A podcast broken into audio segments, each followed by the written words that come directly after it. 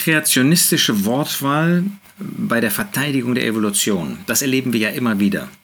Jetzt auch aktuell habe ich das in einem Interview gelesen, dass Jochen Maas, das ist der Vizepräsident des Houses of Pharma and Healthcare in Frankfurt, zugleich Forschungschef bei Sanofi, der sehr für die Impfung da wirbt, ähm, gezeigt hat. Die Überschrift dieses Artikels lautete, das Ziel des Virus ist die Vermehrung, nicht der Tod.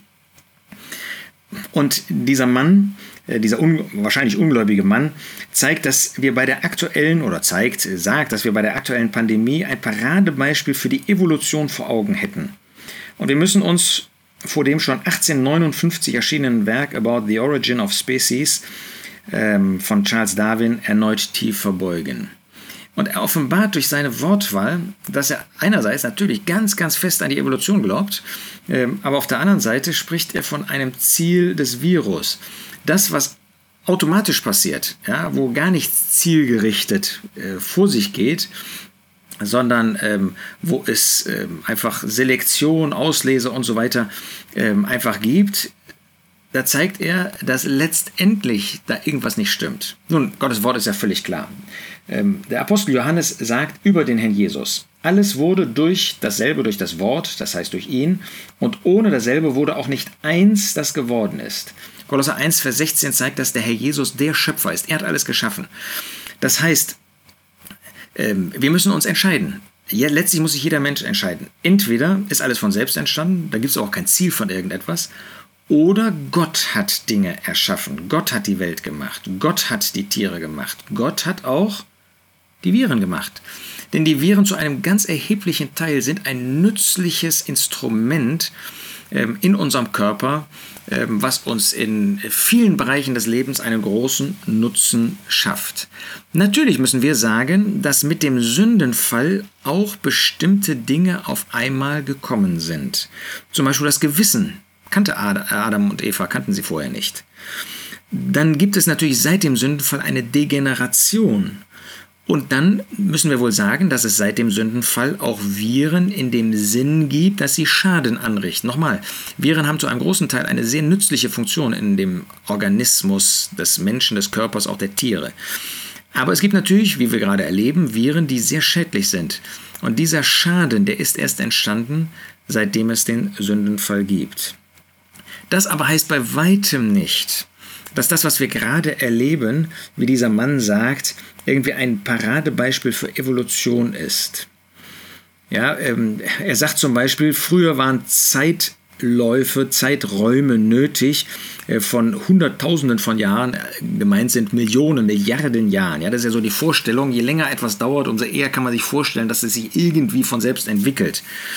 Ähm, aber jetzt, sagt er, lernen wir bei Viren völlig neue Zeiträume kennen, Tage, Wochen. Was wird denn hier vermischt? Das ist wieder das Typische. Ungleiches wird gleich gemacht. Und ähm, man versucht eine falsche Meinung durch Behauptungen zu bestätigen, obwohl es dabei um etwas völlig anderes geht. Nie wird, oder denke ich mal, hoffe ich mal, nie wird ein, ein gläubiger Biologe, ein gläubiger Mensch ähm, verneinen, dass es eine Mikroevolution gibt, ja, dass es in dem Mikrobereich natürlich Entwicklungen gibt, ja, wie jetzt bei den Viren.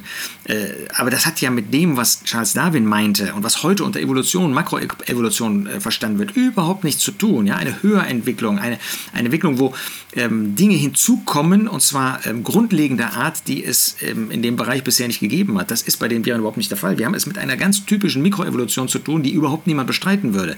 Aber jetzt wird so getan, als ob das der grandiose Beweis der Evolution sei. Ähm, und die Menschen hören das gerne, weil das natürlich in ihr Menschenbild, ihr Weltbild passt. Da braucht man Gott nicht, da kann man Gott außen vor lassen. Ähm, und die Christen, christlichen Kirchen, die machen heftig mit, weil sie ja auch irgendwie theistische Evolution und was weiß ich, ähm, alles für richtig halten. Dabei geht es hier um zwei ganz grundlegend zu unterscheidende Sachverhalte zwischen Mikroevolution und Makroevolution, die einfach zusammengepackt werden. Und entlarvend dabei ist, wie gesagt, das Ziel des Virus ist die Vermehrung, nicht der Tod. Das Virus, wenn es denn Teil der Evolution ist, oder wäre, sage ich besser, weil es die Makroevolution eben nicht gibt, hat ja auch bisher nie jemand irgendeinen Beweis davon antreten können, ähm, dann hat das Virus kein Ziel, sondern dann ist irgendwas, da läuft etwas ab, ungesteuert ähm, was eben zu irgendetwas führt. Aber natürlich hat das Virus nicht ein, ein bestimmtes Ziel. Es gibt natürlich gewisse Gesetzmäßigkeiten, die dann ablaufen, ähm, das eben besonders nützlich dann ist, möglichst viele äh, Körper zu finden, in denen sich das Virus ähm, äh, verteilen kann. Aber das hat, wie gesagt, mit Evolution nichts zu tun. Lassen wir uns also durch solche plumpen und letztlich unsinnigen Behauptungen nicht erschüttern. Das, was wir jetzt erleben, ist nicht ein Beweis der Evolution, sondern ist gerade ein Beweis des Niedergangs in unserer Welt. Dass es immer wieder neu Viren gibt, die zerstörerisch wirken, mal unabhängig davon, wie stark diese Zerstörung jetzt tatsächlich der Fall ist. Ähm, das ist jetzt nicht unser Thema. Aber natürlich, es sind Viren, die ähm, schädlich sind, die Schaden anrichten. Und das ist genau das, was Gottes Wort uns zeigt. Seit dem Sündenfall gibt es so etwas. Seit dem Sündenfall verfällt diese Welt, verfällt auch der menschliche Körper. Äh, und zwar zunehmend. Wir haben zwar Gegenbewegungen, ja, dadurch medizinische Möglichkeiten und so weiter, aber was den Körper betrifft, ja, jetzt ist davon die Rede, dass die Demenz enorm zunehmen wird.